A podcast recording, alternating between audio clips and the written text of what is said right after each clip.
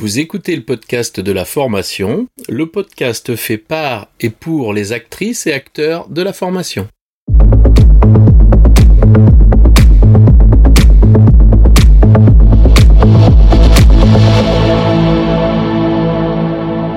Bonjour et bienvenue. Je suis ravi de vous recevoir sur le podcast de la formation dédié aux formatrices qui souhaitent profiter de retours d'expériences terrain qui fonctionnent et de stratégies détaillées étape par étape. Chaque épisode vous permet de mettre en place des actions immédiates et d'obtenir des résultats efficaces et concrets. Bonjour et bienvenue sur le podcast de la formation. Je reçois aujourd'hui Jean-Philippe. Jean-Philippe, euh, peux-tu te présenter? Bonjour, alors je m'appelle Jean-Philippe Sienne, je suis responsable multimédia de l'Université de Rennes, donc je suis à Rennes. Euh, donc euh, ça fait à peu près une trentaine d'années que je fais de l'audiovisuel, donc du son, de l'image, euh, bref des choses visuelles et qui bah, peuvent servir soit à communiquer, soit à faire de l'enseignement. Et puis voilà, dans, dans mon parcours j'ai de nombreuses expériences euh, qui ont démarré avec euh, la musique, euh, la composition, l'arrangement de musique et de chansons, qui a basculé ensuite sur la chanson pédagogique. Et puis après, j'ai fait un cursus de technicien dans l'audiovisuel parisien pour des chaînes de télévision. Et puis après ça, je me suis intéressé au monde de la formation professionnelle en intégrant l'Institut Minet Télécom qui a ouvert son premier studio à destination de production des MOOC en 2013 après ça, j'ai rejoint l'éditeur de formation Youno, qui est un, éditeur de formation digital, digital learning. Et puis euh, maintenant, je suis à l'université de Rennes où je pilote euh, une équipe euh, de production de contenu pédagogique à destination de la recherche ou de l'enseignement, et puis une équipe d'assistance de proximité audiovisuelle pour assister les utilisateurs dans les espaces de cours. Voilà. Très bien. Et de quoi tu veux nous parler aujourd'hui, Jean-Philippe? Eh bien, en fait, euh, moi, ce qui m'intéressait dans l'idée qu'on puisse euh, échanger toi et moi, c'était que, euh, en fait, ça fait déjà quelques années maintenant que j'ai un profil LinkedIn sur lequel j'ai envie de partager avec des formateurs ou des gens, on va dire, de tous horizons, qui ont envie de s'auto-filmer ou d'auto-produire leurs contenus audiovisuels et multimédia. Et pour cela, bah, de leur partager des tips qui sont on va dire des choses issues de, mes propres expériences de tournage et puis euh, de mes propres expériences de production en général, euh, de manière à ce que euh, ils puissent comme ça, on va dire gagner du temps et éviter des petits écueils qui parfois peuvent donner un résultat, on va dire beaucoup plus professionnel et moins amateur, et puis surtout, on va dire déstresser face à ce genre de situation qu'est la production audiovisuelle. Ouais, tout à fait. Du coup, tu, veux, tu veux nous présenter quoi? Alors, bah, dans l'idée, euh, on va, si on part du postulat de base que on, s'adresse par exemple à un formateur ici qui veut autoproduire euh, soit du podcast par exemple ou soit euh, de la vidéo, bah, on peut commencer par aborder des sujets tels que bah, comment je démarre, quoi, comment je me lance, qu'est-ce que je fais, on va dire comme première étape pour me lancer dans la création de ce type de contenu? Ah, bah, c'est super. Donc, euh, bah, alors c'est vrai que euh, très souvent on appréhende beaucoup les choses. On se dit toujours bon, je vais faire un truc parfait, je vais m'acheter du super matériel, euh, je vais faire des super contenus graphiques, et puis je vais écrire un scénario de dingue. Et puis résultat des courses, on se dit oui, mais alors tant que j'ai pas ça, en fait, je, je ne fais pas parce que je veux rassembler toutes les conditions optimales. Parce que en faisant un contenu audiovisuel ou multimédia eh bien, je m'expose, j'expose mon image, et par conséquent, j'ai pas envie de passer pour quelqu'un qui sait pas faire, et donc je vais, euh, bah, tant que je n'ai pas les, bonnes conditions, je vais attendre de les avoir pour commencer à produire. Or, euh, aujourd'hui, euh, toi et moi, on le sait, il y a quand même tout un tas de choses qui ont, on va dire, permis l'accès facilité à, à, tout cet univers. beaucoup de choses se sont vulgarisées, à commencer par l'accès à des outils de montage, euh, l'accès au smartphone qui permet de, de faire soi-même des petits tournages vidéo euh, de manière euh, tout à fait, euh, je vais pas dire professionnelle, mais en tout cas euh, visuelle et, et, et, consommable entre guillemets. Et donc moi, ce que j'ai envie de dire à ces personnes-là aujourd'hui, c'est franchissez le pas, essayez, et puis vous vous apercevrez que finalement ce que l'auditeur va prioriser, ça va pas forcément être le visuel ou l'audio, mais ça va d'abord être ce que vous racontez dans vos contenus. Et donc l'audio et le visuel, de toute façon, aujourd'hui, avec un simple smartphone ou une webcam et un ordinateur, on va dire relativement moderne, on va quand même réussir à sortir quelque chose qui va pouvoir s'entendre et se regarder. Ok. Et du coup, écoute, ça me parle hein, parce que cette cette posture euh, d'avoir attendu, que ce soit pour le podcast ou lors de production vidéo, de, de devenir Spielberg, bah ça m'a beaucoup inhibé et du coup, euh, bah du coup, je suis content aujourd'hui que tu viennes partager cette euh, cette dimension de on y va. Alors. Exactement. Et donc, bah, la première chose déjà qu'on peut faire pour se lancer, ça va être euh, comment dire bah, ça dépend sur quoi on veut être rassuré dès le départ. Donc si c'est sur la partie matérielle, très honnêtement, aujourd'hui, euh, avec un smartphone tout à fait basique, moi je vois aujourd'hui, euh, je, je j'ai un iPhone, j'ai pas, pardon, j'ai pas un iPhone, désolé, non, j'ai un Samsung A5 2017. En fait, j'ai dit j'ai un iPhone parce que je viens d'en acheter un. Mais ah. comment dire, il va arriver là, je l'attends pour Noël, voilà mais comment dire, euh, non, j'ai un, un Samsung A5 2017 qui est un téléphone d'entrée de gamme, voilà, qui permet de faire de la vidéo HD euh, 1080, qui a un dictaphone euh, dont le micro est tout à fait correct. Et si je voulais faire du contenu, je pourrais déjà en faire. À vrai dire, sur mon profil LinkedIn, il y a certaines vidéos même que j'ai tournées avec, à commencer par la dernière vidéo que tu as peut-être vue sur Preds Up.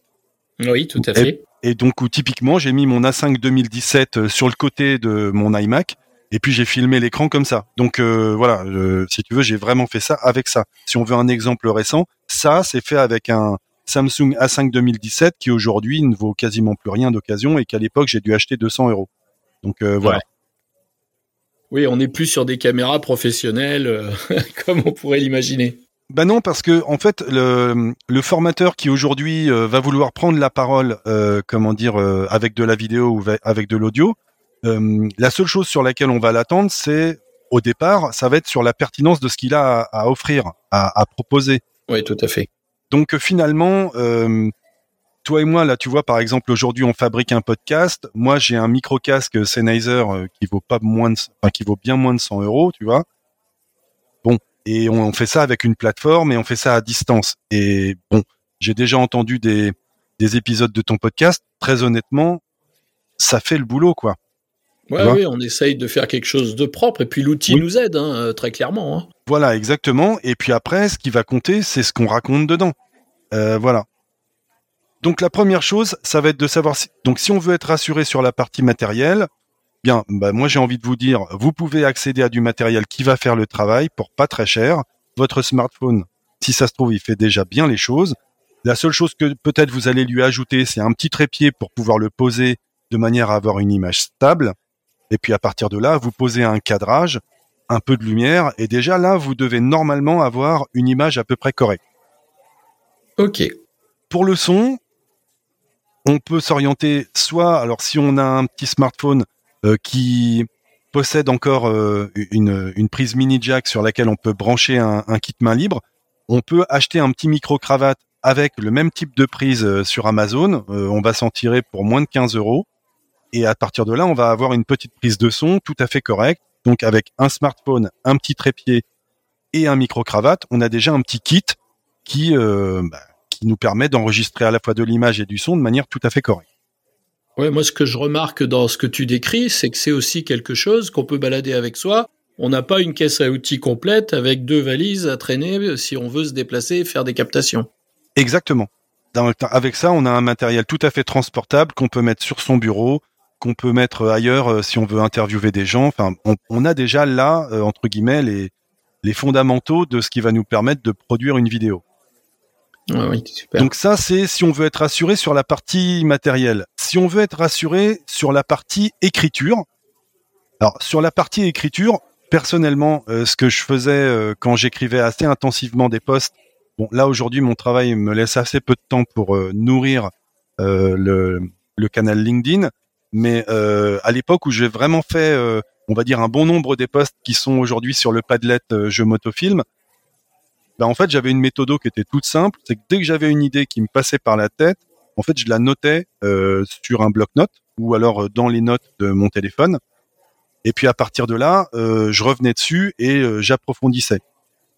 Très bien. Ah, juste une petite parenthèse, tu nous parles d'un Padlet. Tu peux nous dire ce que c'est exactement là de ce dont tu ce quoi c'est quoi ce Padlet? Alors en fait j'ai fait un, un, un Padlet. Donc Padlet c'est un outil en ligne qui permet de créer des tableaux euh, sur lesquels on va pouvoir euh, afficher un certain nombre de, de, de cartes, un peu comme euh, ce qu'on aurait sur une méthode Kanban, par exemple, mais bon, c'est pas tout à fait le même usage.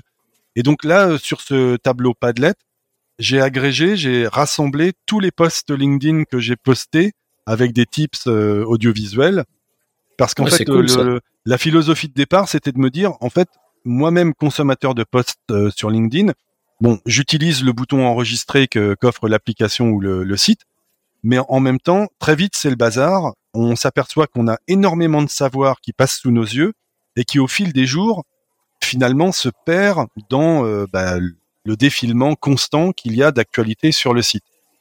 Donc moi, je me suis dit, bon, la première démarche, ça a été de créer le hashtag euh, je m'autofilme en me disant, bon, ben là, au moins, les gens qui vont indexer euh, le hashtag dans leurs favoris pourront retrouver les posts euh, avec le hashtag ou alors à tout moment le rechercher dans le moteur de recherche. Bon, ça, c'était une première démarche. Et puis dans ma réflexion, je me suis dit, mais finalement, quand je regarde bien, il y a un certain nombre de postes qui traitent euh, de sujets de veille, d'autres de tout ce qui concerne l'image, d'autres du son, d'autres du montage et d'autres sur des types de production, c'est optimisation des process de production. Et donc je me suis dit, bah, je vais créer un tableau sur lequel je vais rassembler tous les postes et à partir de là, les gens pourront euh, sur mon profil, s'ils le souhaitent, retrouver le lien vers ce Padlet et puis retrouver les posts qui les intéressent. Voilà. Et, c'est libre d'accès? C'est libre d'accès, oui, oui, oui. Ah super. Donc moi, si tu veux, ce, ce Padlet, il, bon, il est évident que les gens qui viennent dessus, euh, quelque part, ils, ils, donnent des vues aux posts. Mais moi, l'objectif, il n'est pas de faire le buzz ou de faire quoi que ce soit. L'idée, moi, surtout, c'est que, en fait, maintenant que je sais que ces posts, ils ont, pour certains, à peu près deux ans, euh, bah, si tu veux, dans le fil LinkedIn, ils sont inaccessibles. Ah, tout à fait. Voilà. Donc, euh, euh, je me dis là, en les en les rassemblant là, bah, au moins on peut y avoir accès. Donc voilà. Donc bon, il y a certaines choses. J'ai essayé de faire en gros des, fiches ou des, des posts qui, sont entre guillemets des, fondamentaux pour essayer de faire en sorte qu'il y ait le moins d'obsolescence possible. Bon, euh, c'est pas toujours évitable. Hein. Malheureusement, il y a peut-être certains posts qui aujourd'hui présentent des applications ou euh, des solutions qui sont qui peuvent paraître obsolètes, mais en même temps, euh, normalement, les bonnes pratiques que je rattache à euh, l'objet ou à l'application en question, normalement, elle, elle bouge pas quoi. Le type, il bouge pas lui. Ouais, ça fait partie entre guillemets du, du savoir fondamental du, du métier quoi. Voilà, c'est ça, ah, exactement. Donc euh, pour le technique, on, on, disait smartphone. Pour l'écriture, euh, donc moi je note mes idées euh, sur des blocs-notes et puis une fois que j'en ai un certain nombre, je, je, commence à écrire. Bon, pour un formateur, j'imagine que ça peut être entre guillemets plus simple parce que euh, il a, euh, si tout va bien, un certain nombre de programmes de formation et, et, de modules sur lesquels il peut se rattacher et à partir de là voir sur quel grain il a envie d'écrire. Oui. Oui, oui, c'est un métier d'écriture hein, quand même. Il faut pas oublier que le métier de formateur est un métier d'écriture. On doit pouvoir euh, communiquer à l'écrit euh, avec aisance. Voilà, et, et, la vidéo, eh bien, quand bien même on communique par l'image et le son, c'est également, bah, comme euh, vous, enfin, comme beaucoup le savent avec le cinéma et les films en général, c'est aussi énormément un métier d'écriture pour plusieurs raisons. Bah, la première chose, c'est que quand on est en production, ben, on n'a pas envie d'aller à la pêche. Hein. On, a envie d'aller faire quelque chose euh, où on sait qu'on va ramener euh, ce qui est prévu. Et puis euh, quand on écrit une histoire, bah, évidemment, on raconte. Ah, tu, tu parles d'histoire. T'écris pas n'importe quoi alors. non, non, mais du, du, enfin bref, on, on, fait quand on écrit un scénario, on raconte quelque chose avec un, voilà, un déroulé qui va d'un début au milieu et une fin, quoi. Et donc c'est ah. à peu près la même chose qu'on va faire dans une vidéo, j'allais dire pédagogique, ou une vidéo où on transmet quelque chose parce que finalement euh, c'est une des contraintes que qu'impose la vidéo, c'est que euh, typiquement idéalement, on va raconter quand même quelque chose point A à un point Z et sans revenir sur un point précédent. Parce que en fait, si tu veux, la grande force de la vidéo en ligne aujourd'hui, c'est qu'elle te permet le replay. Donc, on va dire que pour éviter à ton spectateur euh, de, de, on va dire, de perdre du temps dans des digressions ou dans des retours en arrière que tu ferais dans ta vidéo, moi, ma reco euh, sur euh, l'écriture, ça va être d'aller vraiment du point de départ jusqu'à la fin et de se dire que si les gens ont envie de revoir un point qu'ils n'ont pas compris, soit ils mettent sur pause, ils reviennent en arrière, soit ils revoient complètement la vidéo. Ah, très intéressant ce point de vue-là, parce que très souvent, justement, on a, on a et on voit euh, des systèmes qui sont comme ça, et au bout d'un moment, on est planté. Quoi. On dit qu'est-ce qu'il me raconte? Il l'a déjà dit. C'est ça.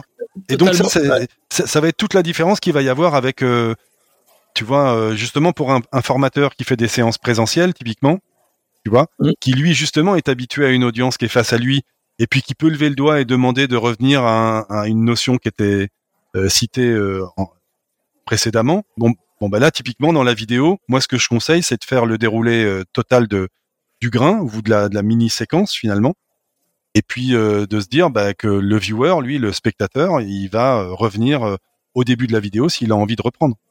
Et, et peut-être là, la notion de chapitrage peut être intéressante aussi, tiens. Complètement. Si c'est bien construit, étape par étape. Tout à fait. Et là-dessus, bah, YouTube peut t'aider.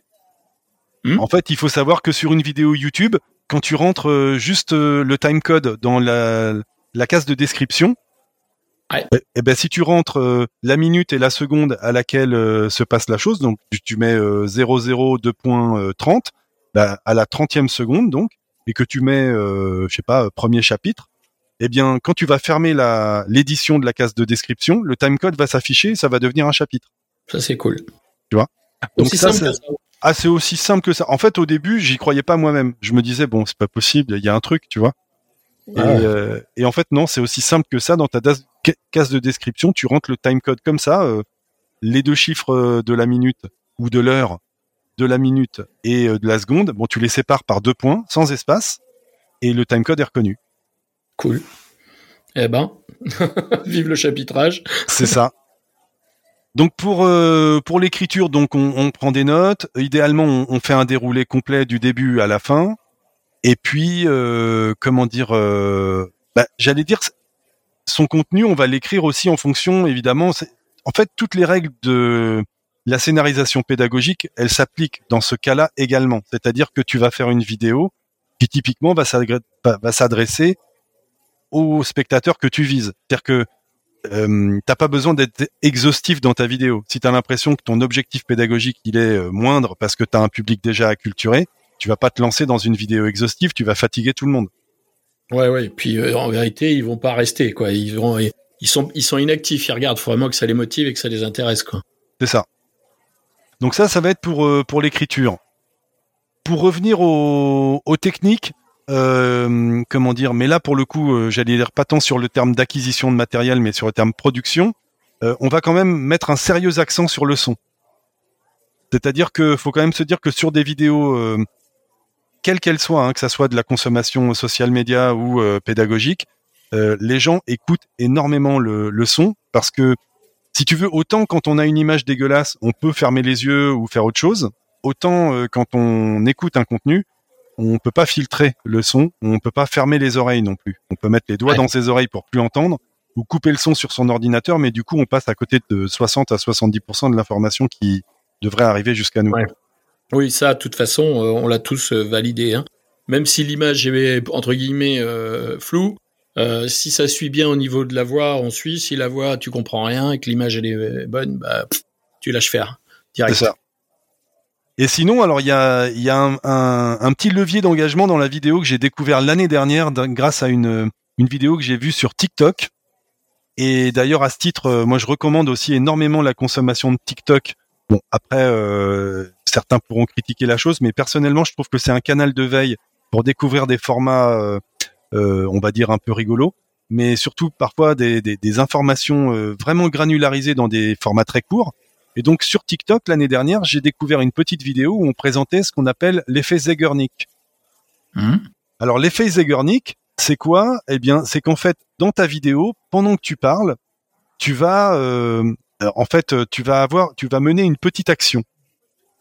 je m'explique. Par exemple, tu fais une vidéo où tu te filmes, et puis pendant que tu te filmes, tu vas prendre un mug, et puis tu vas mettre un sachet de thé, et puis tu vas te verser du thé, et puis tu vas touiller, et puis bref, tu vas mener une petite action d'un point A à un point Z finalement, et finalement tu vas, c'est assez bizarre comme effet, mais tu vas, euh, ça va contribuer au maintien de l'attention euh, du viewer là-dedans parce qu'il veut voir jusqu'où tu vas aller dans l'action.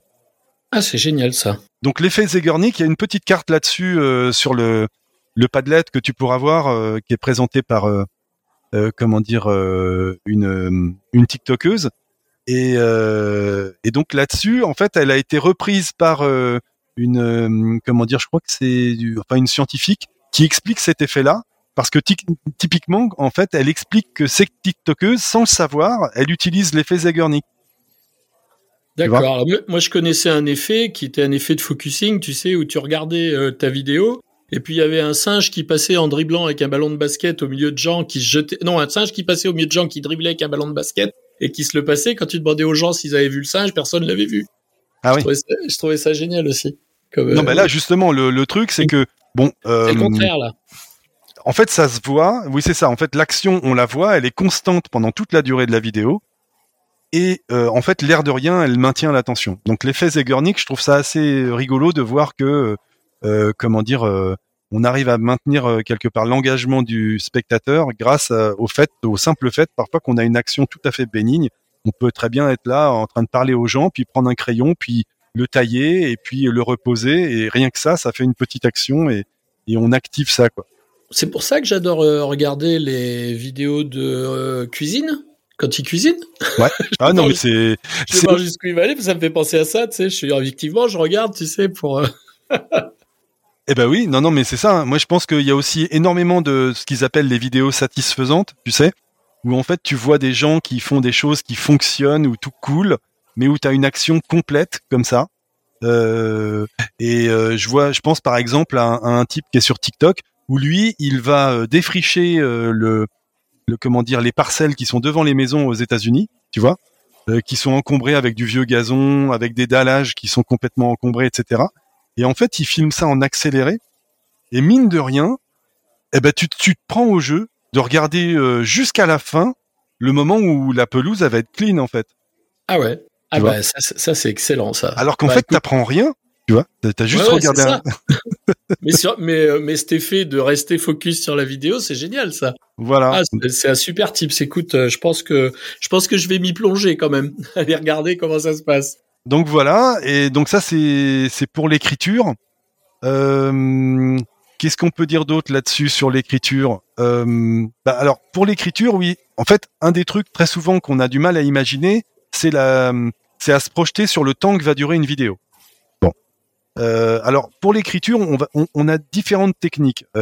Tu as des personnes, par exemple, qui aiment bien se mettre face caméra et qui n'aiment pas forcément écrire un script, d'accord, mot à mot ça les embête, euh, ils ont l'impression qu'ils perdent du temps, etc. Donc ils préfèrent improviser. Euh, alors sur ce point-là, moi j'ai testé plein de trucs, que ça soit euh, de par mon expérience propre face caméra ou avec des enseignants chercheurs que j'ai pu suivre à l'Institut Mini Télécom ou aujourd'hui à l'université ou encore des, des experts formateurs chez Uno. En fait, typiquement, la prise de parole en improvisation face caméra, globalement, en moyenne, elle se situe entre 45 secondes et 1 minute 30. Oui. C'est-à-dire que compliqué. Après c'est compliqué. Exactement. Après euh, alors quand je dis 45 secondes, c'est la grande majorité des gens sont entre 45 mm. secondes et 1 minute et puis après ils commencent à chercher leurs mots parce qu'en fait ce qui se passe c'est que quand on commence à prendre la parole euh, face caméra euh, et qu'on improvise au début on arrive à mener en j'allais dire en, en multitâche à la fois ce qu'on dit et le contrôle de ce qu'on dit on s'écoute. Mm. Et puis à un moment donné, euh, quand même, euh, on finit par faire, à pardon, tu vois, voilà, on finit par perdre le fil. C'est-à-dire que on dit des trucs, et puis euh, comment dire, comme on n'a plus le temps de contrôler, eh ben finalement on commence à bredouiller parce qu'on commence à se questionner de savoir si ce qu'on a dit c'est pas une bêtise. Ouais. Et là aux alentours de dit. le, ouais, est-ce qu'on a tout dit Est-ce que j'ai rien oublié Ou alors, oh, le pire, ah j'ai oublié de dire ça. C'est ça. Et donc au bout d'une minute trente, euh, la- dans la majorité des cas, euh, on a des gens qui commencent à chercher leurs mots, qui ont des hésitations et qui très vite, malheureusement, dans une vidéo, peuvent provoquer du désengagement parce que bah, c'est pas fluide. Ouais. Oui, si c'est pas clair dans leur esprit, euh, effectivement, toi aussi, tu pédales un peu à côté et pouf. C'est ça. Donc euh, moi, pour, pour alors pour pallier à ça, quand même, sur l'improvisation, moi, ce que je recommande aux personnes qui vont s'autofilmer, ça va être de quand même à minima euh, poser ce que j'appellerais des bullet points, donc les points principaux qu'ils devront aborder dans la vidéo qu'ils sont en train de faire. Ensuite, je pense qu'il faut pas être trop ambitieux. C'est-à-dire que on peut euh, se lancer dans l'autofilmage, mais l'idée c'est pas de se mettre en péril et de se mettre euh, dans une situation qui est pas agréable, qui peut après nous rebuter à l'idée de le refaire. Donc une fois qu'on a noté les bullet points qu'on a envie de se filmer, euh, moi ce que je me dis c'est lancez-vous déjà sur le premier, donc vous lancez un rec, vous enregistrez le premier, s'il est bon, comment dire, vous arrêtez la caméra, vous vous préparez pour le deuxième, vous relancez un rec, et puis au montage, vous assemblez les morceaux. Bonne C'est pas grave que c'est pas grave qu'on ait un, un- ce qu'on appelle un jump cut, c'est-à-dire qu'en gros qu'on ait un, un saut dans l'image et qu'on ait une reprise. C'est pas grave. Euh, le tout, c'est que entre deux euh, points, il faut que le discours soit fluide. C'est ça l'idée. Ok. Parce que parfois, j'en vois qui sont un peu trop, allez, on va dire ambitieux, qui, qui surestiment un petit peu leur capacité à prendre la parole et qui se disent bon, allez, j'ai cinq bullet points, ça va durer quatre minutes, ça passe crème, d'accord Mhm. Et ils font une prise et puis ça marche pas. Ils font deux prises et puis dix prises après, on y est encore. Mhm. Donc finalement, euh, plutôt que de s'agacer et de perdre du temps, moi ce que je me dis, c'est à la limite, ce que vous pouvez vous permettre, c'est vous avez cinq bullet points, faites le premier. Si vous n'avez pas envie de stopper le rec et que vous êtes à l'aise, lancez-vous sur le deuxième. Et si vous commencez à sentir que vous êtes un peu en difficulté, arrêtez-vous à la fin du deuxième et posez le rec. Ouais, moi, ce que j'ai remarqué euh, dans la pratique, c'est qu'effectivement, plus on perdure dans le temps, moins on est bon, moins c'est fluide. On perd, euh, on perd en qualité, on perd en dans le fil de la pensée se perd. hein. Je, je le remarque bien. Moi, je, je fais comme tu dis, je coupe. Je fais des, je coupe même, je m'oblige à couper. Oui, mais non, mais tu sais pourquoi t'as raison? Parce qu'en fait, je vais te dire, nous, on le fait aujourd'hui à l'université, je le faisais chez Youno et je le fais toujours. C'est que finalement, quand t'as traité un sujet, t'as as finalement, en termes de fichiers vidéo, t'as un bloc. Mhm. Et quand tu vas monter, finalement, tu vas assembler des blocs. Ouais, c'est cohérent. Et, et, et finalement, la seule chose que tu auras enlevé, c'est le geste où tu rec au début, euh, la pause où tu es en attente de poser le rec à la fin, et puis ensuite ton bloc, tu le mets sur ta timeline. Et bien évidemment, si tu es un peu organisé, tu auras quand même noté les blocs, les prises qui sont bonnes. Hein. Oui. Et à partir de là, ton montage, il est, il est facilité, quoi. Ouais, Donc- j'a- j'avais vu d'ailleurs, euh, tu parlais de No tout à l'heure. Euh, j'avais vu, j'ai vu une vidéo où justement eux, ils, ils, ils prônent le la une la prise elle est bonne. On Oui. n'a pas à la retoucher au montage. La prise est bonne et on assemble les prises. Et ça, et ça, je m'en suis inspiré très rapidement. Ouais. Et ça m'a fait gagner beaucoup de temps au montage. Et euh, au début, je croyais que c'était au contraire euh, plus compliqué, machin. Bah oui, faut refaire trois fois. Non, c'est c'est vraiment ce qu'il faut faire. C'est Mais- c'est plus efficace. Enfin, moi, je l'ai mesuré comme ça, c'est très efficace. Alors, la vidéo, je, je vois très bien de qui tu parles, hein, parce qu'il me semble que c'est la vidéo qu'a présenté Laurent Martin. Ouais, c'est ça. Et donc Laurent Martin, c'est mon regretté collègue de Youno parce qu'on adorait bosser ensemble, quoi. Et en fait, ce process-là que tu as vu, c'est un process que j'ai mis en place euh, juste avant son arrivée parce que euh, un jour, figure-toi que euh, on a eu un échange avec Yannick Petit de Youno où il me disait euh, bon, on a des vidéos pédago euh, dans les dans les formations, etc. On sait pas trop comment on pourrait diversifier les contenus. Et moi, je lui ai dit, mais tu sais, ce qui serait pas mal, ce serait de faire des retours d'expérience. euh, alors, soit, euh, comment dire, axés sur la thématique que tu développes dans le module concerné. Donc, euh, en gros, tu interviews un expert en management euh, pour les vidéos pédagogiques et en même temps, tu mets une interview témoignage d'un manager qui fait comme ça. D'accord Ou alors, tu mets un retour d'expérience d'apprenant pour une formation, un peu comme une success story, si tu as envie de mettre ça en fin de formation ou pour teaser ta formation. Donc le format interview, il est arrivé à ce moment-là. Il est arrivé au moment où en fait avec Yannick Petit, on s'est dit on va faire des interviews de gens qui vivent la situation qu'on enseigne en formation pour montrer aux apprenants que euh, ça marche en fait. C'est-à-dire que c'est pas que théorique. On a des gens qui viennent nous dire en interview le cas pratique fonctionne.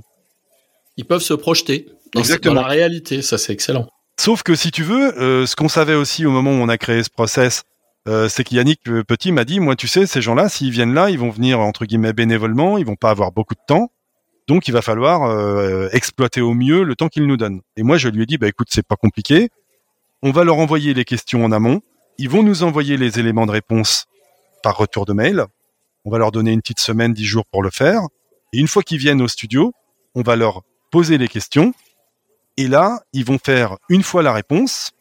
Si elle est pas bonne, on refait une deuxième fois la réponse pour avoir un bloc, quoi. Mmh. Et puis on avance de question en question comme ça. Ouais. Résultat, tout le monde était content. C'est-à-dire que euh, les gens, parce qu'il y a aussi ça dans une interview, les gens ont parfois l'impression que s'ils ont mal formulé leur réponse, ils sont, ils sont piégés, c'est dans la boîte. Et justement là, l'idée, c'était de dire, la question, je vous la pose une fois. Vous faites votre première réponse. Si vous n'êtes pas satisfait de votre réponse, je vous repose la même question. Vous me refaites votre réponse un peu plus complète ou en tout cas plus adaptée à ce que vous aviez envie de dire. Et puis on avance. Comme ça, il n'y a pas de piège. Ouais, ça c'est bien. En, Donc, excuse-moi, mais en plus la guidance de de la question et de l'interview, c'est excellent. C'est ça aussi parce que ça nous remobilise. On est dans un échange. Exactement. Ça c'est important. Et, et, quelque chose que j'ai remarqué aussi, euh, moi, quand je joue à ça et que je me filme et puis que, que quelqu'un pose une question, je suis en face de la personne qui me pose des questions. Et quand j'ai pas de personne, je mets euh, des yeux et un visage autour de ma caméra, comme si je regardais quelqu'un. Alors ça, c'est incroyable que tu dises ça, parce que figure-toi qu'on avait un, un, formateur comme ça qui euh, voulait absolument ça comment dire, euh, lui aussi, quand on lui mettait son, son prompteur, il voulait absolument avoir des post-it autour, un peu comme s'il avait des apprenants. Ah oui. Alors, on est d'accord, hein, lui-même le reconnaissait, c'est complètement euh, psychologique. Hein. Oui. Mais en attendant, euh, ça, ça l'aidait à prendre la parole face à une vitre sans teint et une caméra derrière. Lui, il était content. Il, il avait devant lui des, des mini smileys qui, qui lui donnaient l'impression qu'on l'écoutait pour de vrai moi, je faisais ça parce que quand je préparais euh, les cours à distance, je leur faisais un petit teaser, souvent des trucs un peu mission impossible, tu sais. Vous avez mmh. quatre minutes euh, pour faire ça. Et du coup, pour m'auto-persuader et puis pour le faire vraiment, tu sais, dans l'ambiance, tu sais, j'arrivais essoufflé euh, dans l'axe de la caméra et j'avais ce visage en face de moi. Et un jour, ils m'ont dit, mais comment tu fais pour être, pour donner ce peps, quoi? J'écoute, je vais vous montrer l'envers du décor. Et, et, ils ont vu qu'il y avait une photo et qui était trouée au niveau de l'objectif et qui était posée sur sur le truc. Ils m'ont dit purée, mais c'est fou ce que tu fais. bah oui, mais ça me motive. quand tu fais, quand tu fais tes cours le soir comme ça, t'es un peu seul, tu te dis ah ben je parle à quelqu'un. oui, c'est ça, exactement. Mais bon, donc euh, voilà, donc pour le pour l'écriture, il y a donc cette première méthode qui va être la méthode des bullet points. Celle-ci, en fait, elle va donner vraiment une enveloppe, euh, on va dire une grosse, euh, une, estimation vraiment très approximative du temps que va durer ta vidéo parce que tu ne sais pas combien de mots tu vas prononcer, tu sais grosso modo combien de temps tu vas parler, mais ça va être assez approximatif. Si on veut aller plus en précision, et en l'occurrence quand on travaille chez un éditeur euh, de formation, il est clair que le temps de studio il est quand même compté, hein, euh, parce que bah on est dans des locaux, on salarie des gens, on a des moyens techniques, on fait venir un expert qu'on paye, enfin bon bref, donc on a envie un peu de savoir combien de temps vont durer les séances et où on va. Et typiquement là-dessus, euh, le type euh, que je vais donner maintenant, qu'on utilise très souvent en production un peu intensive sur euh, du digital learning ou comment dire du contenu en général, et il s'applique aussi aux personnes qui veulent s'autofilmer parce que comme ça, ils peuvent déjà anticiper combien de temps va durer à peu près leur vidéo et ils savent déjà si, on va dire, ils vont faire une ou plusieurs vidéos. Le type, il est tout simple, c'est quand on écrit un script mot à mot, on va se dire que à la lecture au prompteur, on va le lire à à peu près 130 à 140 mots minute. Donc à partir du moment où tu sais que ton euh, comment dire ton texte fait mettons 240 mots, bah t'es à 2 minutes, d'accord? Et puis etc. Tu prends ton nombre de mots, tu le divises par 130 ou 140 et tu vois à peu près le nombre de minutes que va durer ta, ta vidéo. Mm. Pour info, si vous utilisez Word, il compte les mots. oui, et Google Doc aussi le fait. Ah voilà, tu vois, donc euh, deux, outils pour écrire tout simple. Oui, oui, il faut aller dans les dans les statistiques et puis là tu, tu affiches le nombre de mots. Super. Donc ça, ça, ça permet quand même de, de, de timer ta vidéo. Donc il y a euh, la première méthode qui est donc les bullet points. La deuxième, c'est vraiment d'écrire mot à mot son texte. Personnellement, je vais te dire, c'est plutôt euh, la recommandation que je fais. Déjà pour euh, la simple et bonne raison que si on écrit son prompteur, en fait, on ne réfléchit plus du tout à ce qu'on va dire, puisque quand on écrit un texte et qu'on le valide parce qu'on va le tourner, on sait que dedans, il n'y a pas de coquille. D'accord On sait qu'on va pas dire de bêtises. Donc finalement, quand on va se retrouver face caméra, la question de savoir si ce qu'on dit est juste ne se pose même plus. Donc on va mettre toute l'énergie qu'on a sur l'acting, la gestuelle, le regard, le sourire. Euh, il faut savoir aussi que je parlais de son tout à l'heure, le sourire s'entend à l'oreille, hein. on sent quand quelqu'un sourit. Donc ça, ça va être assez important de se dire que quand on va écrire son texte au prompteur, on va pouvoir mettre l'accent au moment de la prise de vue ou de la prise de son pour un podcast sur l'interprétation. Pourquoi c'est important aussi? Parce que, euh, comment dire, euh, quand on va faire une prise de, parole face caméra, l'idée c'est quand même d'être le plus à l'aise possible et dans une situation qui va pas être stressante, quoi. Oui, oui. Oui, il ne faut pas que tu sois en train de vivre une angoisse profonde parce que ça se ressent, quoi. Exactement. Donc moi, honnêtement, je recommande plutôt le prompting. Et ensuite, la deuxième raison pour laquelle je le recommande, typiquement, je vais te raconter une anecdote juste après qui va l'attester, c'est qu'en fait, on gagne pas de temps. C'est-à-dire que si tu te dis, euh, je suis un expert de mon sujet ou un enseignant de ci ou de ça et je connais mon sujet par cœur, je mets ma caméra, je tourne, ça roule. En fait, typiquement, tu te trompes. Tu vas te planter, tu vas perdre du temps, tu vas faire des reprises. Si tu ne fais pas de reprise, que tu décides de laisser tourner et de continuer comme ça, tu vas perdre du temps au montage, à dérocher et à enlever le déchet. Donc finalement, en fait, j'ai constaté que entre le fait d'écrire mot à mot son prompteur, le fait de faire des bullet points semi-improvisés ou le fait de faire 100% d'improvisation ne fait pas gagner de temps. La seule chose, c'est que la troisième situation qui est le prompting, par contre, c'est la seule qui te donne un véritable confort de travail. Je voulais te poser une question, Jean-Philippe. Moi, je vais t'expliquer un truc que je fais. Mm-hmm. Euh, j'écris mon texte et euh, pour pour euh, comment dire pour l'avoir dans ma dans, dans sa justesse, on va dire, dans sa justesse, sa concision et sa complétude. Et, et derrière, je fais un enregistrement de mon texte, c'est-à-dire que je suis devant à distance en train de le, de le lire, mais en vérité, je, je dis pas exactement ce qui est écrit, et euh, parce qu'on dit pas exactement ce qui est écrit. Et je me sers de cette retranscription orale. Alors là, moi, j'utilise euh, Google Docs, hein, qui, et j'enregistre ce que je dis, et ça l'écrit. Et il y a un décalage entre ce qui est écrit, qui vient de la main, et ce qu'il a copié, qui vient de la voix il y a ces petites variables là, je trouve que ça donne plus d'authenticité à mon à, ce que je dis après tout compte fait. C'est ça. Alors moi honnêtement, donc si je comprends bien, parce que euh, on a eu ce cas-là, par exemple, c'était un peu l'anecdote que j'allais te raconter là, mais je, vais te la raconter juste après. En fait, euh, bah, remarque, euh, allons-y directement. En fait, j'ai eu un enseignant chercheur cette année euh, qui nous, enfin, qui avait très peu de temps à nous consacrer sur l'écriture. Donc quand euh, je l'ai eu en visio, j'ai un peu insisté pour l'avoir en visio pour l'encourager à écrire parce qu'il voulait pas écrire du tout.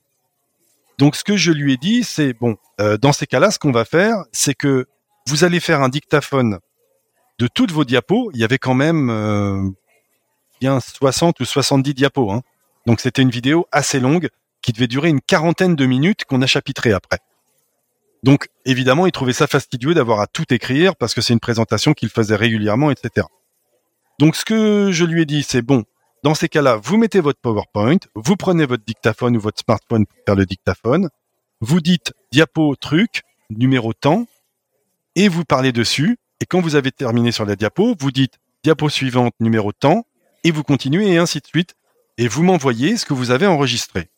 Et à partir de là, on va utiliser euh, Autot, qui est un plugin qu'on a nous euh, sur le serveur vidéo Ubicast euh, de l'université et on va faire la transcription et je vais récupérer ainsi votre prompteur. Ainsi tout le monde est content, vous aurez fait tout en dictaphone sans avoir à taper le clavier. Et nous, on aura un prompteur qu'on pourra vous présenter au studio. Bref, on fait le deal. La personne m'envoie donc euh, son dictaphone. On fait la transcription. On lui renvoie. Là-dessus, il le relit. Il nous le renvoie euh, validé. Et puis, il vient au studio, il fait sa prise de vue avec un prompteur. Donc finalement, il était content. Après coup, en fait, ce qui s'est passé, c'est que euh, on en a reparlé lui et moi, comment dire, après la séance de studio. Et je lui ai dit, il s'appelle Florian, je lui dis Florian, est-ce que vous avez fait un petit peu le compte du temps que vous avez passé sur toutes les étapes de création de ce prompteur? Et donc là, très honnêtement, il a été complètement transparent et il a été tout à fait honnête. Il m'a dit, si je regarde bien, j'ai pris mon dictaphone, j'ai fait la dictée, vous m'avez renvoyé le transcript, j'ai relu intégralement mon texte, je me suis aperçu que j'avais oublié des petits trucs, que j'avais pas été complètement exhaustif, donc j'ai réécrit. Là-dessus, je voulais renvoyer, et ensuite je suis venu le filmer avec vous au prompteur. Et je lui dis donc, Florian, on est d'accord que si j'additionne le temps que vous avez passé à faire le dictaphone et le temps de relecture et d'amendage de votre texte, finalement, si vous l'aviez écrit depuis le début, vous auriez mis le même temps. Il me dit, ouais, c'est vrai. Voilà. Tout à fait. Et donc, ce qu'il a fait, je vais te dire, en fait, ce qui s'est passé, c'est que ce monsieur était, comment dire, quelque part ambassadeur des enseignants de sa matière.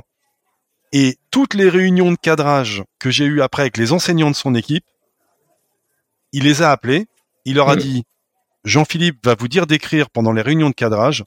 Croyez-moi, écrivez. Et résultat, j'ai même pas eu à galérer en réunion de cadrage. Ils ont tous écrit. Ouais, c'est mieux. Voilà. Donc, moi, je vous le dis aujourd'hui, si vous vous lancez dans l'autofilmage et que vous vous dites, bon, euh, j'y vais crème, euh, j'allume mon smartphone, je connais mon truc par cœur, je parle. Typiquement, j'ai envie de vous dire, bon, soit vous allez, vous, avez envie d'aller au devant d'un certain nombre de problèmes ou, en tout cas de rendre ça pénible, soit vous vous dites raisonnablement, euh, j'écris, et puis au moins le jour où je me filme, je, m'équipe d'un petit prompteur et je fais ça, et c'est un moment agréable. Ouais, je pense que c'est ça la bonne solution. Donc ça, c'était pour. Donc on a vu euh, l'achat technique, on a vu l'aspect d'écriture, on a vu un peu la prise de parole face caméra euh, ensemble à tout à l'heure. Euh, Là-dessus, euh, comment dire euh, ce qu'on peut peut-être dire, c'est que quand on va s'auto-filmer, comme tu le disais tout à l'heure euh, à propos du podcast, toi et moi aujourd'hui, on est en distanciel uniquement avec l'audio et pas la webcam, parce qu'on n'a pas toujours tous le même rapport à l'image et qu'on renvoie. Et donc, bah, c'est pareil. Hein, quand on va s'auto-filmer, on va être très critique avec soi-même. C'est-à-dire que, alors sur l'instant, pas forcément, parce qu'on va être un peu dans on a déjà tellement de choses à gérer, la position de la caméra, le, le, comment dire, caler son texte, euh, se remémorer ce qu'on a à dire, mettre un micro, etc. Que finalement, euh, il, peut très bien arriver qu'on saute-au-film avec les cheveux décoiffés et la chemise semi-ouverte. Tu vois. Mais c'est après qu'on va le voir.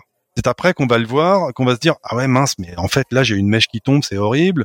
Ou alors euh, ah mince j'ai une marque une marque de pli sur la peau à cause de l'oreiller parce que je me suis levé pas du bon mm. oeil. Ou alors j'en sais rien, j'ai oublié un truc bénin quoi. Eh bien, euh, donc moi, ce que je vous encourage à faire, si jamais vous vous lancez dans l'autofilmage, typiquement, c'est bon, faut pas avoir un regard trop critique, mais faut quand même, avant de se filmer, se regarder dans le miroir et s'apprêter un petit peu, euh, arranger un peu ses cheveux, mettre des vêtements euh, un peu coordonnés qu'on assumera pleinement après, etc. Après, je juge l'image de personne. Je dis juste que au moment où on va se filmer, il faut qu'on soit pleinement dans le fait d'assumer l'image qu'on va filmer. Parce que si on le découvre après, ça veut dire qu'il faut tout refaire. Tu vois? Oui, oui. Et puis euh, très franchement, moi, dans le fait de tout refaire, ça me pose un vrai problème parce que c'est toujours dégradé hein, la deuxième passe. Hein. C'est c'est moins spontané. Mm. Il y a quelque chose de différent. Ouais.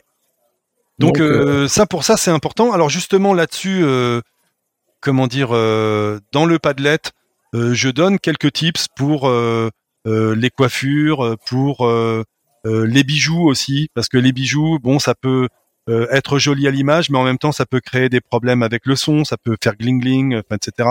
Donc, il y a quelques, il y a quelques tips là-dessus sur le Padlet où je parle de la coiffure, je parle des reflets dans les lunettes aussi. C'est-à-dire que euh, très souvent, on n'y pense pas forcément. On se dit bon, bah, j'ai mis mes lumières face à moi, etc. Et puis, on n'y pense pas. On se regarde après. Et le reflet dans la lunette, typiquement, c'est vraiment pas le premier réflexe qu'on a quand on se regarde. C'est-à-dire qu'on le voit pas tout de suite. C'est quelqu'un d'autre qui va vous le dire, qui va dire, euh, bah, dis donc, on voit pas tes yeux, en fait, tu as des reflets dans les lunettes tout le temps. Euh, et c'est la même chose pour euh, les défauts, comment dire, d'apparence. C'est-à-dire le, problème de la chemise, le col est mal mis, ou le problème de, le problème de la mèche de cheveux. Enfin bref, c'est pareil. En fait, très souvent, moi, quand on est revenu vers moi à propos de problèmes visuels dans les vidéos, c'est pas forcément parce que la personne elle-même euh, ne se trouvait pas belle ou quoi ou qu'est-ce, c'est parce qu'elle avait eu le feedback de d'amis ou de collègues à elle qui lui disaient dis donc euh, t'es moche là-dessus, euh, comment ça se fait que tu t'as autorisé le fait qu'on te filme comme ça? Ouais, là c'est mort. Bah voilà. Donc là autant te dire que moi ça m'est pas arrivé très souvent, ça m'est arrivé une ou deux fois. Et puis comment dire après en fait tu, tu tu apprends à comment dire à mettre en place des des leviers pour éviter ça euh, typiquement, moi, par exemple, quand euh, j'ai quelqu'un en face de moi que je vais filmer sur une interview ou autre, très souvent, je filme un bout et je montre à la personne euh, à l'image. Alors pas sur mon écran de d'appareil photo, hein. C'est-à-dire que vraiment, on, prend cinq minutes pour ça. Hein. Je sors la carte SD de mon appareil photo, je le rentre dans mon MacBook et puis j'ouvre le clip, puis il voit plein écran. Ils disent bon ok, est-ce que ça vous va? Et là, moi, si je vois des détails qui coincent un peu bah, je dis bah là peut-être qu'on peut faire ci, on peut faire ça, qu'est-ce que vous en pensez, etc. Comme on est sur l'apparence de la personne, il faut toujours faire super gaffe parce qu'on peut parfois dire des choses qui peuvent être un peu vexantes sans le vouloir. Donc moi là-dessus, je prends mille et une précautions.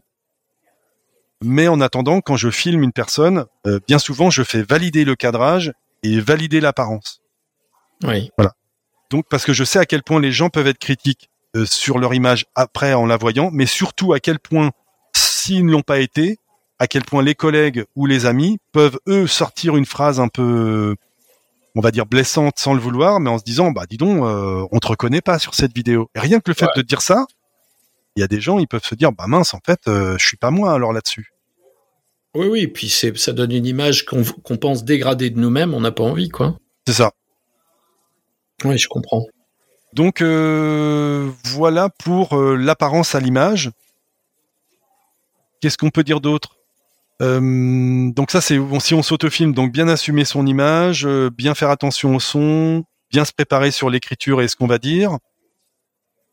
Alors il y a aussi sur le Padlet, il y a, y a une carte que j'ai écrite à propos de faire des vidéos à plusieurs quand on s'autofilme.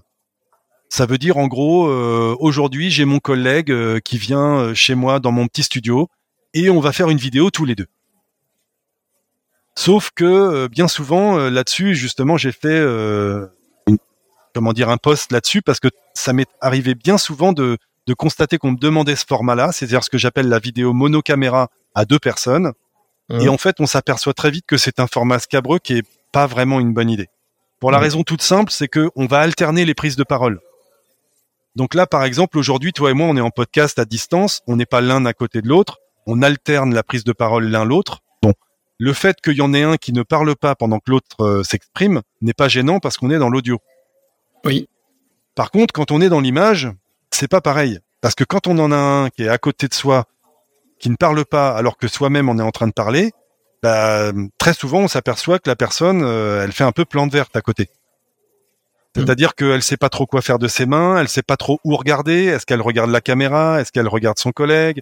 Comment elle réagit quand euh, la personne dit quelque chose d'intéressant Enfin bref, c'est pas vraiment, on va dire, une bonne pratique que de se filmer à deux à l'image. Ou alors, typiquement, on est vraiment, tu sais, dans euh, ce qu'on peut voir parfois sur les commentaires de, de foot. Et mais souvent, si tu regardes bien, même les commentateurs de foot, quand ils sont à deux à l'image au moment où on les voit commenter les matchs, très souvent l'alternance de prise de parole, elle est très dynamique, elle est très rapide. Ouais, il se, il presque. Hein, c'est euh. exactement. Donc là, euh, quand on est sur une prise de parole où quelqu'un doit vraiment s'exprimer sur un point, bah typiquement, en fait, je vais te dire comment moi je gère ce format quand j'ai des gens qui me demandent ça. Très souvent, ce qu'on fait, c'est que la vidéo, elle va être séquencée avec une introduction, euh, le développement des points par différents chapitres et puis la conclusion. Et en fait, les deux choses qu'on va faire dans la vidéo où ils vont être à deux, c'est l'introduction et la conclusion. C'est tout. Ouais. C'est-à-dire le bonjour, je suis machin, ou je bonjour, je suis Madame Truc. Et puis euh, aujourd'hui, on va vous parler de ci. Et typiquement, il y a presque un petit dialogue sur comme ça une séquence d'introduction de 30 secondes qu'on peut presque limite écrire, tu vois. Et au moins, j'allais dire la hum, le, le cadre est posé de la discussion. Voilà, c'est ça. Et, et, et, et, ensuite, chacun euh, va prendre son point qu'il va développer dans seul à l'image, dans sa séquence, dans la suite de la vidéo. Tu vois? Mais au moins, les deux personnes ne vont pas être l'une inactive et l'autre active. Ouais, l'avantage qu'il y a là, c'est qu'en vérité, tu donnes au départ euh, cette représentation qui sont deux en train d'échanger. Et moi, automatiquement, quand tu reviens sur un plan où il y en a plus qu'un, par défaut, dans ma tête, j'ai une image qui fait qu'il discute avec l'autre. Exactement. Voilà, tu as prêt, prêt à installer entre guillemets le, le, le cadre de l'interview et de la discussion, quoi. Voilà. Et, euh, et donc comme ça, on arrive à avoir quand même euh, euh, des personnes qui sont à l'aise. Et puis il y a aussi autre chose parce que si tu veux quand es dans une vidéo à deux personnes, admettons que tu as vraiment invité un collègue que t'aimes bien, puis tu t'aperçois que malheureusement il est vraiment pas à l'aise à l'image. Mmh. Le truc, c'est que toi, si tu commences à parler et que lui juste derrière, il passe son temps à se planter, à un moment donné, soit lui va culpabiliser à l'idée de t'embarquer dans un truc galère, soit toi tu vas t'agacer parce que tu vas dire bon sang c'est quand même pas compliqué Michel, ça fait 50 fois qu'on répète le truc, tu vois. Oui.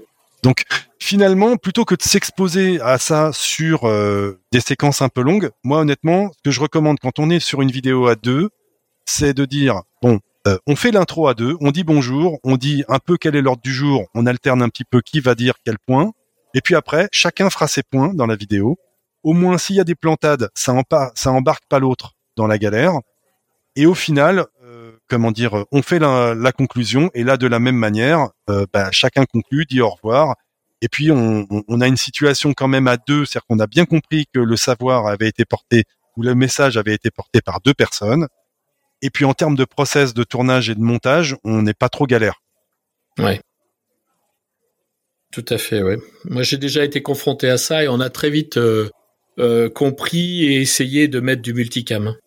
Voilà. Alors, euh, c'est puis bon maintenant les logiciels de montage arrivent à le gérer assez facilement donc. Euh, alors oui.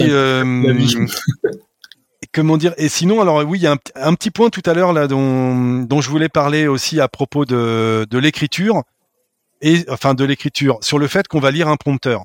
Bon, typiquement, si vous avez écrit des bullet points ou si vous avez écrit un prompteur, un truc qui va vraiment être super important euh, quand on s'autofilme, euh, tu le sais, j'imagine toi Laurent, c'est euh, comment dire comment dire le regard dans la caméra.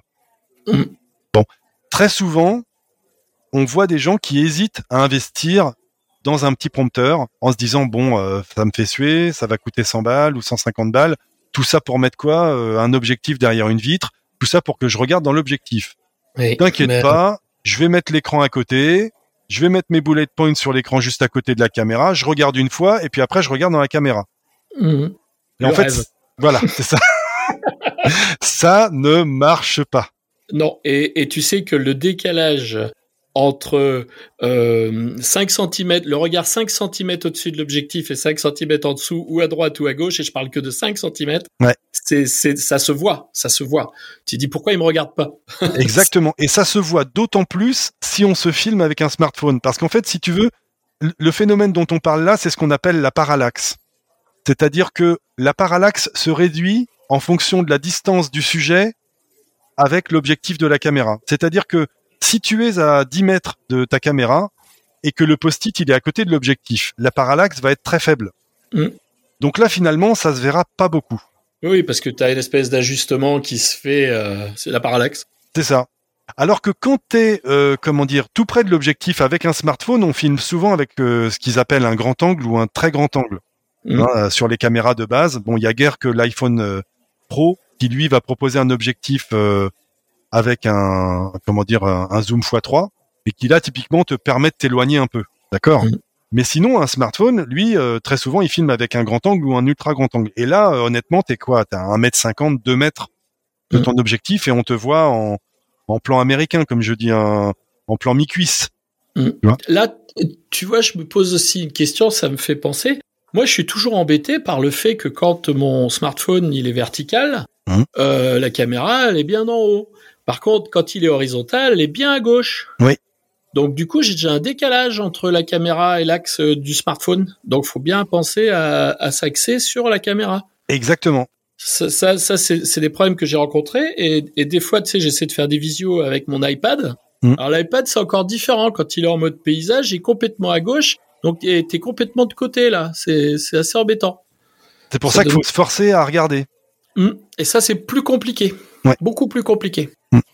Mais euh, on, on, a eu le cas là, il y a, y a pas trois semaines là d'une enseignante qui enregistrait un, un teaser euh, pour une formation et elle l'a tenté. C'est-à-dire que bon, j'allais dire malheureusement le chef opérateur de prise de vue qui est, qui est dans une autre université, il, il, a il a cédé, si je puis dire. Je pense qu'il sait très bien que c'est pas une bonne pratique, mais devant la pression que qu'a mis la personne, il a il a cédé. Il a dit bon ok, on va faire ça vu que vous savez pas votre texte, euh, on va faire comme ça.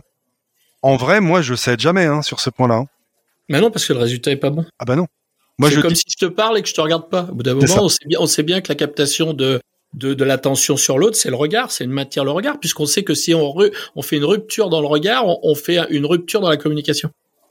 Donc voilà, donc là-dessus, moi, c'est c'est pour ça que je voulais t'en parler là, parce que euh, à mon avis, c'est vraiment un type euh, sur lequel il faut euh, mm. vraiment mettre l'accent, c'est-à-dire le son, le regard dans la caméra, et, euh, et, et là-dessus, donc sur le la parallaxe qui est le pire ennemi de l'engagement, c'est-à-dire en gros qui fait que l'on regarde hors champ, euh, je, je l'ai traité aussi dans le Padlet.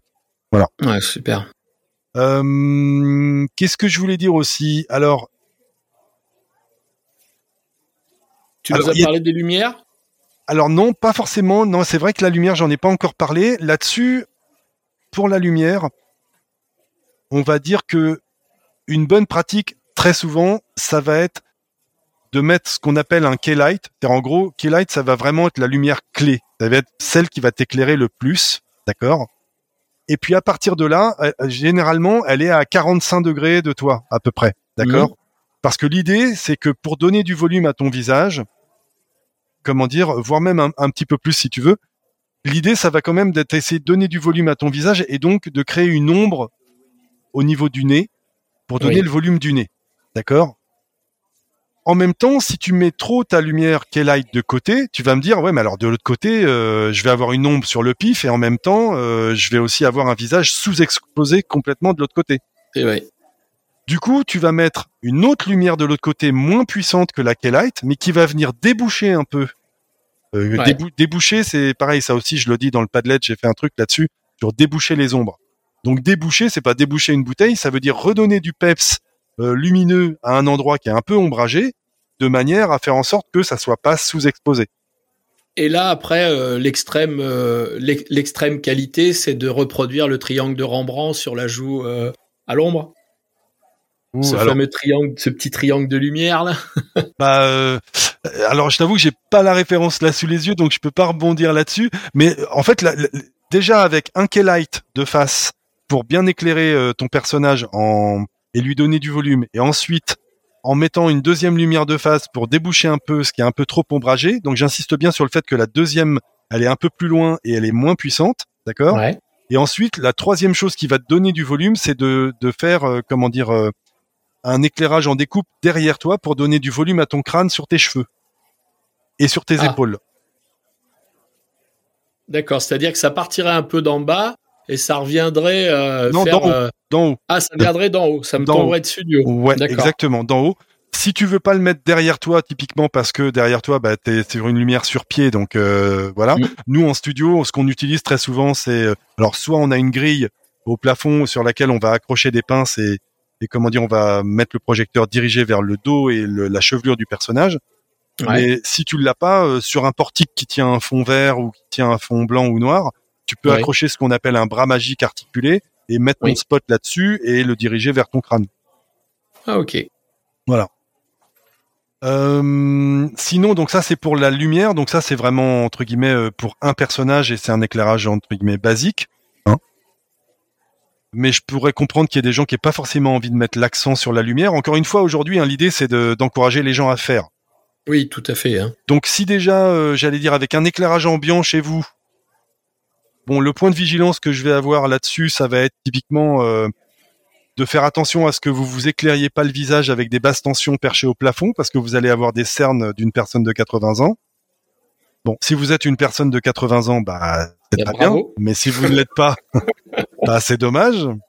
Euh, donc on va éviter les éclairages vraiment trop plongeants qui vont écraser le regard et, et le visage et voilà. Et sinon, euh, oui c'est ça. Donc si on peut s'éclairer, on va essayer quand même de respecter un peu cette règle. Là-dessus, par exemple, tu vois, si si tu rejettes un œil à la vidéo Pretz Up que j'ai filmée chez moi, Ouais. eh ben, tu me crois si tu veux, mais là, j'ai utilisé euh, un comment dire un halogène de 500 watts euh, tel que ceux qu'on accroche à l'entrée des garages. Ouais. Euh, je crois que chez chez Brico Dépôt, ça doit coûter à peine 10 euros ce truc-là, 10 ou 15 euros. Et en fait, tu éclaires en indirect au plafond, Ouais. à, Eh à oui. condition que ton ton plafond soit blanc. Voilà. Mais le mien, il est blanc. Donc, j'ai mis euh, ce projecteur-là sur pied. Je l'ai euh, balancé euh, plein, plein feu sur le plafond.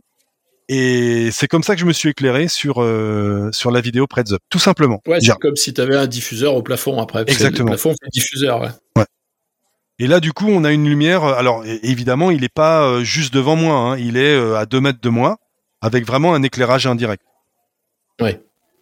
Donc ça, c'était pour la lumière. Vraiment, le- la base, c'est euh, si vous n'avez pas de notion de lumière, prenez un éclairage puissant que vous aspergez au plafond sur votre plafond blanc.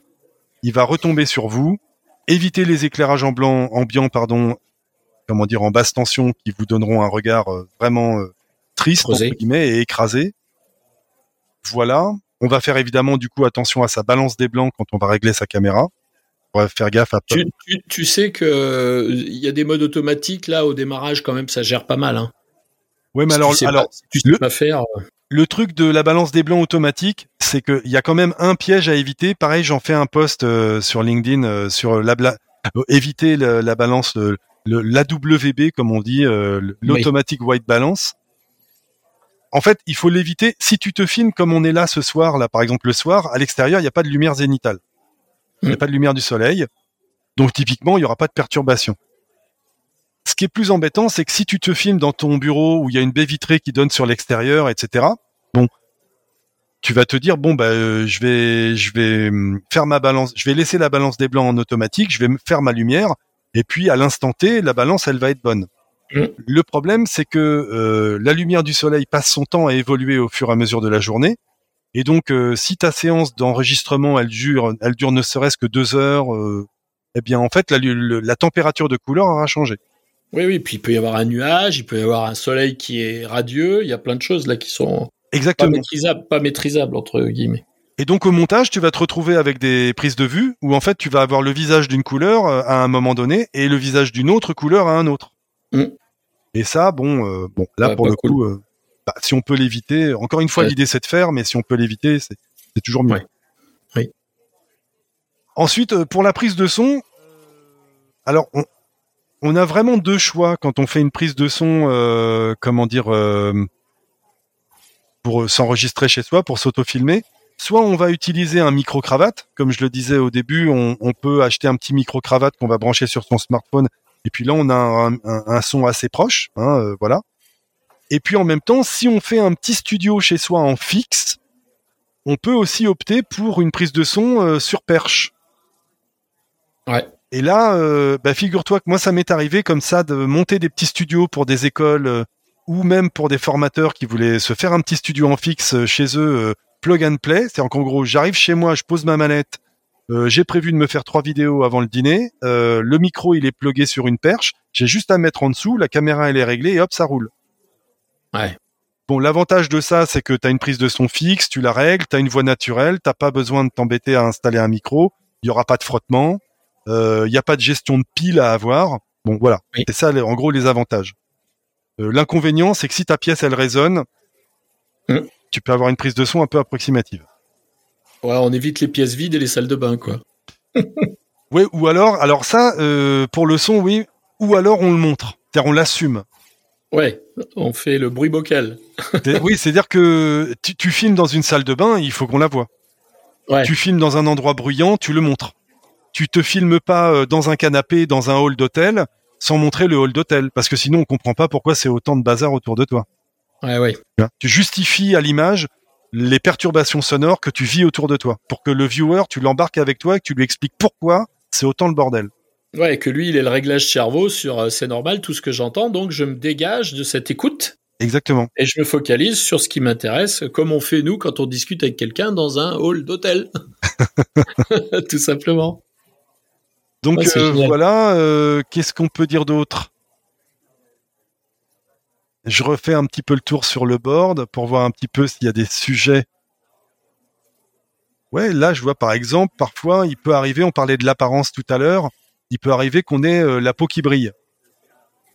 D'accord? Ah oui. Bon. Eh bien, euh, il faut pas hésiter à se maquiller, même si on est un homme. C'est-à-dire qu'on peut acheter de, de la poudre euh, terracotta et avec un gros pinceau.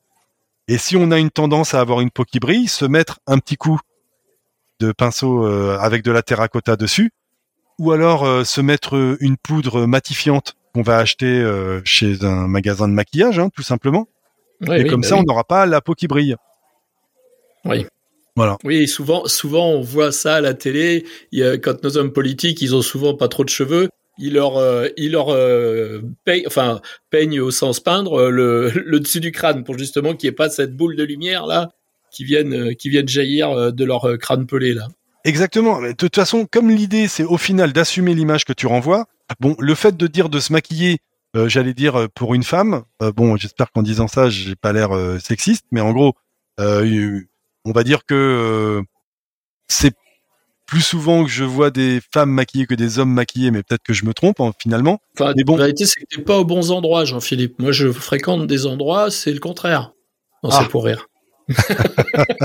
non, non, mais après, tu sais, moi, je me suis aperçu, par exemple, parfois que euh, dans les métiers de l'hôtellerie ou de la réception ou du contact client, il y a énormément d'hommes qui se maquillent en vrai. Hein. Mais oui, oui, prendre soin de soi, c'est pas non plus. Euh... Donc de la même manière, euh, j'allais dire, euh, si on va pour s'autofilmer et qu'on sait qu'on a une tendance au stress ou à comment dire à transpirer du visage, etc. Eh ben, on se prépare, on, on met de côté un paquet de mouchoirs, comment dire, on essaye de se détendre on se met euh, un petit coup de, poudre matifiante avec un pinceau. Bon, bien évidemment, euh, le jour où on achète sa poudre, on se fait conseiller par euh, une personne qui va nous choisir une teinte qui est assez proche de la couleur de peau qu'on a, hein, pour que ça ait l'air quand même globalement assez naturel. Et eh oui. Et puis voilà, moi en fait, ce que j'explique dans le poste, typiquement, c'est que ce genre d'équipement de maquillage, il faut l'avoir, pour ainsi dire, dans tous les studios où on va recevoir du public. Quelque chose, tiens, je repense à quelque chose, cette, cette voix, cet organe qui nous est propre, qui est notre signature vocale, on la travaille, on fait des vocalises avant, on, on boit, qu'est-ce qu'on fait? Eh bien, euh, ça, alors pour le coup, ça dépend. C'est-à-dire que, en fait, je pense que c'est un petit peu chacun qui voit euh, midi à sa porte et comment il gère euh, sa voix. Euh, c'est-à-dire que, par exemple, j'ai j'ai enregistré une visio il y a un petit moment déjà avec un formateur que j'adore qui s'appelle Eric Sotti, qui est un formateur, euh, euh comment dire, aux outils euh, Microsoft et comment dire, euh, qui lui m'avait donné des tips que je publierai un jour, hein, parce que bon, je lui fais un coup rapide comme ça au passage s'il m'entend, mais je vais la publier sa vidéo où il me donnait les tips de comment il fait lui pour se préparer pour prendre la parole face caméra. Et donc lui, il me disait que bah, typiquement, il se lançait à rire, tu vois. Ah oui, c'est bien il, ça. Il, parlait fort, il se mettait à rire, il, faisait du rire forcé, euh, euh, il répétait parfois euh, plusieurs fois un mot et bah, un, peu dans cette démarche-là pour se dire bon, je, je, vais parler, je chauffe un peu ma voix, je vais me lancer, tu vois, trouver un, un, temps de détente aussi. Lui, ça le détend de faire ça. Donc sa procédure à lui, c'était celle-là. Après, je pense que c'est un peu propre à chacun de, de trouver la méthode qui lui permet de se détendre et, et, de se sentir à l'aise. Tu vois, c'est marrant ce que tu me dis, le rire, parce que moi, c'est des choses, j'ai fait du théâtre quand j'étais gamin, et c'est des choses qu'on nous faisait faire parce que ça nous faisait respirer avec le ventre. Ha, ha, ha, ça nous faisait bouger le diaphragme. Ben oui. Et, du coup, ça donnait du coffre. Il faut qu'on vous entende, les enfants. C'était super. Mais sinon, alors, euh, quand on fait, euh, alors pour la pour la prise de son, parce qu'on est là, on est sur la voix. Euh, je m'aperçois que bon bah évidemment quand on pose un micro cravate, on fait attention à ce qu'on voit pas le fil. Hein mm. Typiquement, on essaye de faire ça joli. En gros, euh, les gens euh, qui regardent vos vidéos, ils ont rien contre le fait de savoir qu'il y a une caméra qui vous a filmé, mais j'ai envie de dire, plus la technique va être discrète à l'image, et mieux ce sera. Oui. Voilà. Ou alors c'est vraiment un concept différent. C'est-à-dire que on est, euh, c'est Antoine de Maximi, euh, je viendrai dormir chez vous. Et là, euh, la technique, elle est omniprésente. C'est-à-dire que le gars, il l'a carrément sur lui, la technique. On voit Ah la caméra, on voit le micro, on voit. Ça fait partie du concept. Mais d'une manière générale, j'allais dire, quand on s'autofilme et qu'on est là plutôt pour faire une vidéo de formation, bon, euh, j'allais dire, euh, l'idéal, c'est pas de, de porter l'attention de l'auditeur sur le, la présence technique à l'image. L'idée, c'est de la rendre, à mon sens, plutôt discrète pour optimiser l'attention qu'on va avoir sur le véritable sujet de la vidéo. Oui. Voilà. Euh, donc, euh, on va éviter donc de, de, de, de montrer la technique. Donc, déjà, ça commence par le fait de cacher le câble du micro. Euh, ça peut, bah oui, donc ça va déjà à minima commencer par ça. Bon, ensuite, quand on va gérer une prise de son, là où on va être vigilant, ça va être aussi à faire attention à, à pas se laisser avoir par un niveau d'enregistrement audio trop élevé. C'est-à-dire que sinon, euh, sur un smartphone, typiquement, il y a ce qu'on appelle un, un AGC, c'est-à-dire un, un, un audio gain control. Voilà. En gros, c'est un, compresseur automatique qui, quand on a une crête audio qui va trop haut, va compresser. Mm. Donc, ça, le problème, c'est que si on a un micro qui attaque en niveau euh, un peu trop fort, euh, l'auto gain control, il va se mettre rapidement en fonction. Et du coup, on va se faire des voix euh, un peu électro façon Daft Punk, tu vois. Ouais, c'est ça. Et là, et alors le piège après ça, c'est qu'après tu peux plus faire rien faire en fait. Oui, oui, oui, c'est euh, comme elle est compressée, ben t'as pu, t'as pu toute la. En vérité, t'as pu la finesse de, du son. C'est ça. T'as le bloc, t'as un bloc là qui est qui est pas exploitable. Ouais, tout à fait. Donc euh, on, idéalement, on va faire, on va être quand même un peu vigilant au niveau d'enregistrement audio quand on va quand on va s'autofilmer, de manière à pas monter trop le niveau. De toute façon, la majorité des outils de montage vont vous permettre après de, de retravailler ce gain. Bon, à condition que vous soyez pas à un niveau trop faible. Mais globalement, si vous êtes, euh, allez, euh, on va dire euh, 8-10 dB en dessous, euh, bon bah un outil tel que Premiere Pro, par exemple, il va vous rebooster le niveau. Oui, Voilà. il va le remonter. Bon, il va le remonter en même Il va temps. unifier, euh, il va unifier, on va dire. il va unifier. Maintenant, si votre niveau il est trop faible, vous allez aussi remonter les bruits parasites tels que peuvent l'être le souffle ou des choses comme ça. Donc, Mm. bref, faut prêter un peu attention au niveau audio, mais on- autant on va pouvoir pardonner une faiblesse de niveau, autant un surniveau, euh, on est piégé.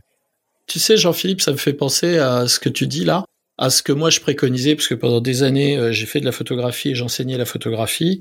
Et euh, je disais aux gens, vous savez, plus la photo elle va être travaillée, plus elle va être bonne au départ, moins vous aurez besoin de la retravailler, plus ce que vous allez donner euh, va, va avoir de la valeur. Effectivement, on peut retravailler, on peut faire du Lightroom, on peut faire du Photoshop.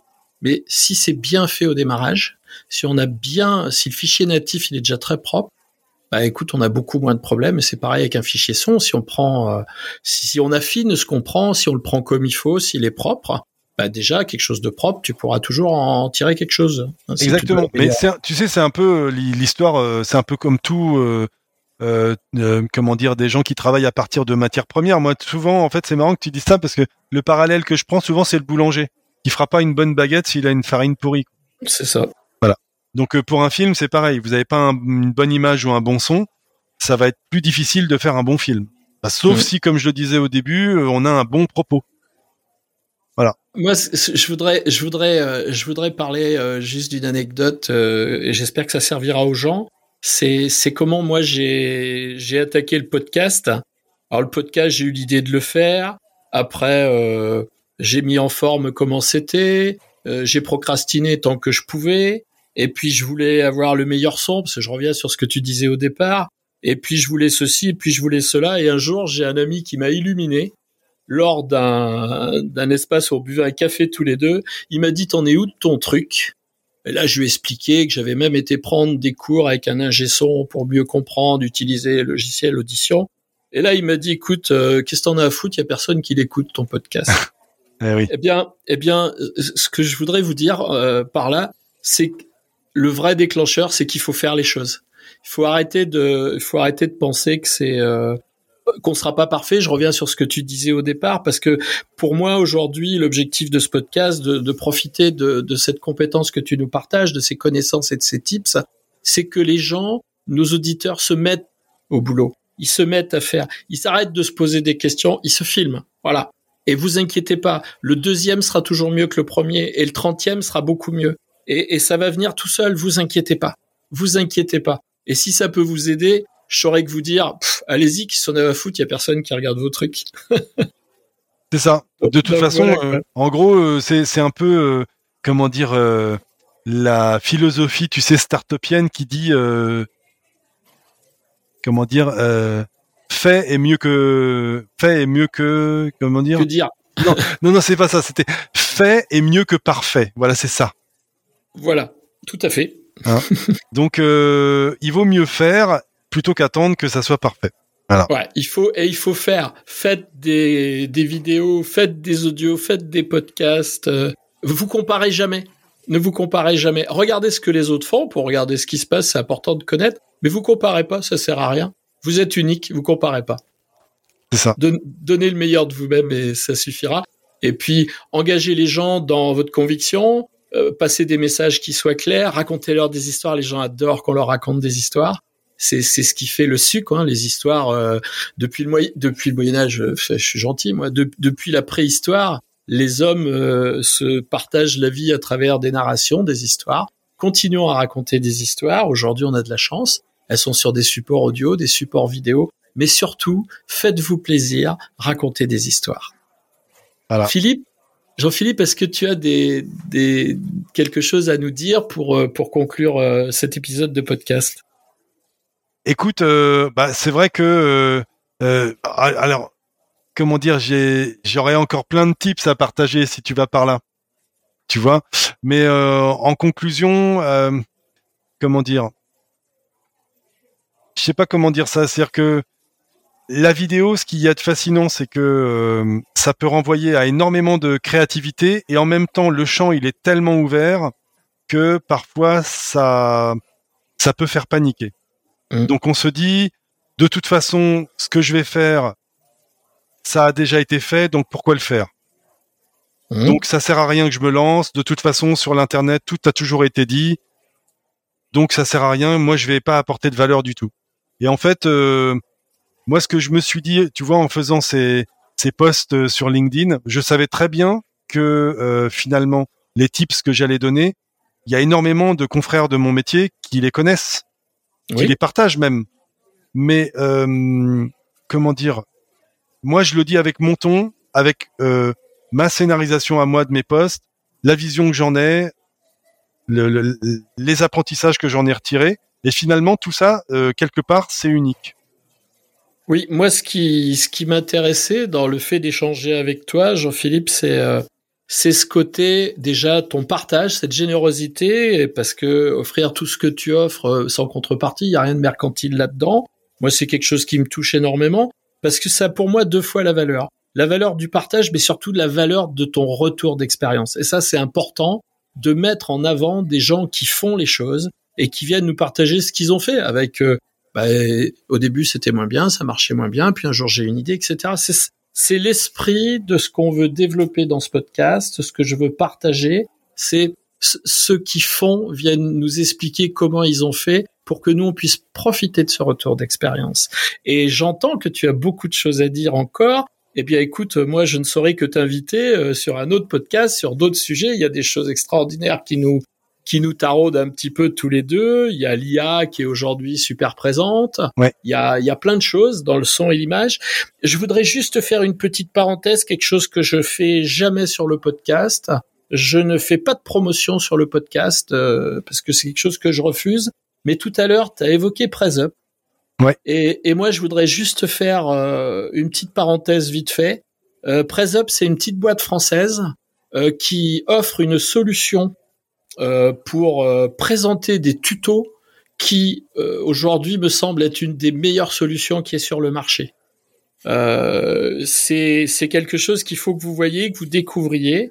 moi, j'ai découvert grâce à Jean-Philippe mhm. dans ma veille. Hein, j'ai vu passer ça, je l'ai regardé.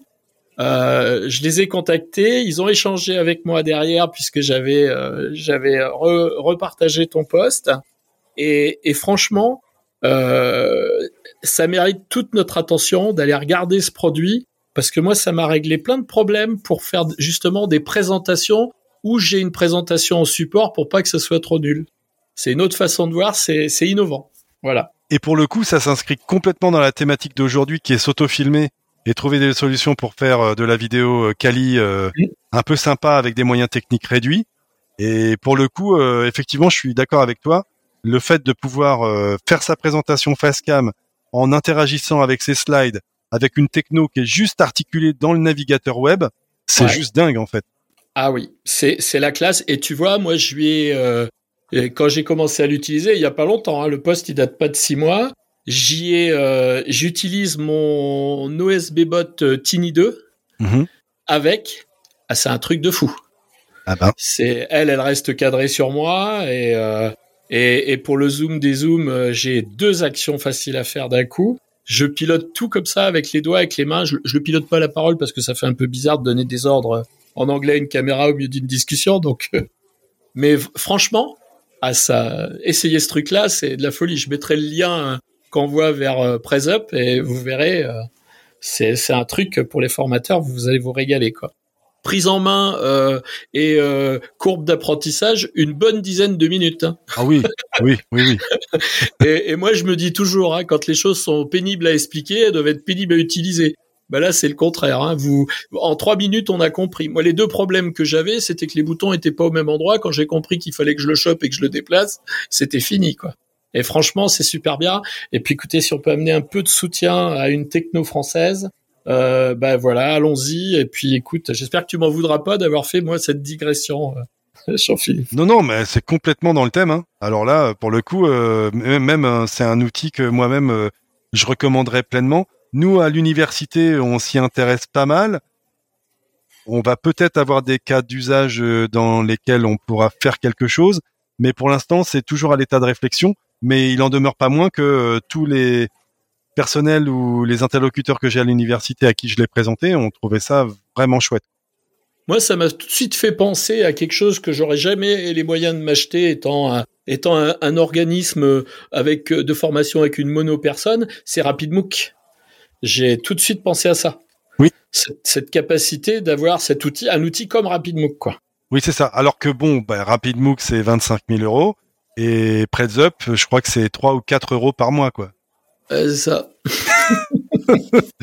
bon, je crois que le calcul est vite fait. voilà, bah, disons que de toute façon, n'ayant pas le choix, voilà, on s'est rabattu là-dessus. Eh ben écoute, je te relance mon invitation euh, parce que je pense qu'on aura d'autres choses à se raconter tous les deux, si toi tu es d'accord. Ouais. Et puis écoute, euh, je te remercie, je te remercie sincèrement d'être venu partager tout ce savoir. On a de la chance d'avoir des gens qui ont ton expérience et cette capacité à venir la partager. Je te remercie, je te remercie au nom de nos auditeurs. Voilà. Et écoute, euh, je, je, souhaite à nos auditeurs euh, une bonne écoute. J'espère qu'ils seront régalés comme nous, qu'ils auront appris plein de choses. Et on leur dit de concert, filmez-vous, enregistrez-vous, allez-y. C'est ça. Bon, bah, en tout cas, c'était avec grand plaisir. Merci beaucoup, Laurent. Bah, je t'en prie, à très bientôt. À très bientôt. À très bientôt sur le podcast de la formation.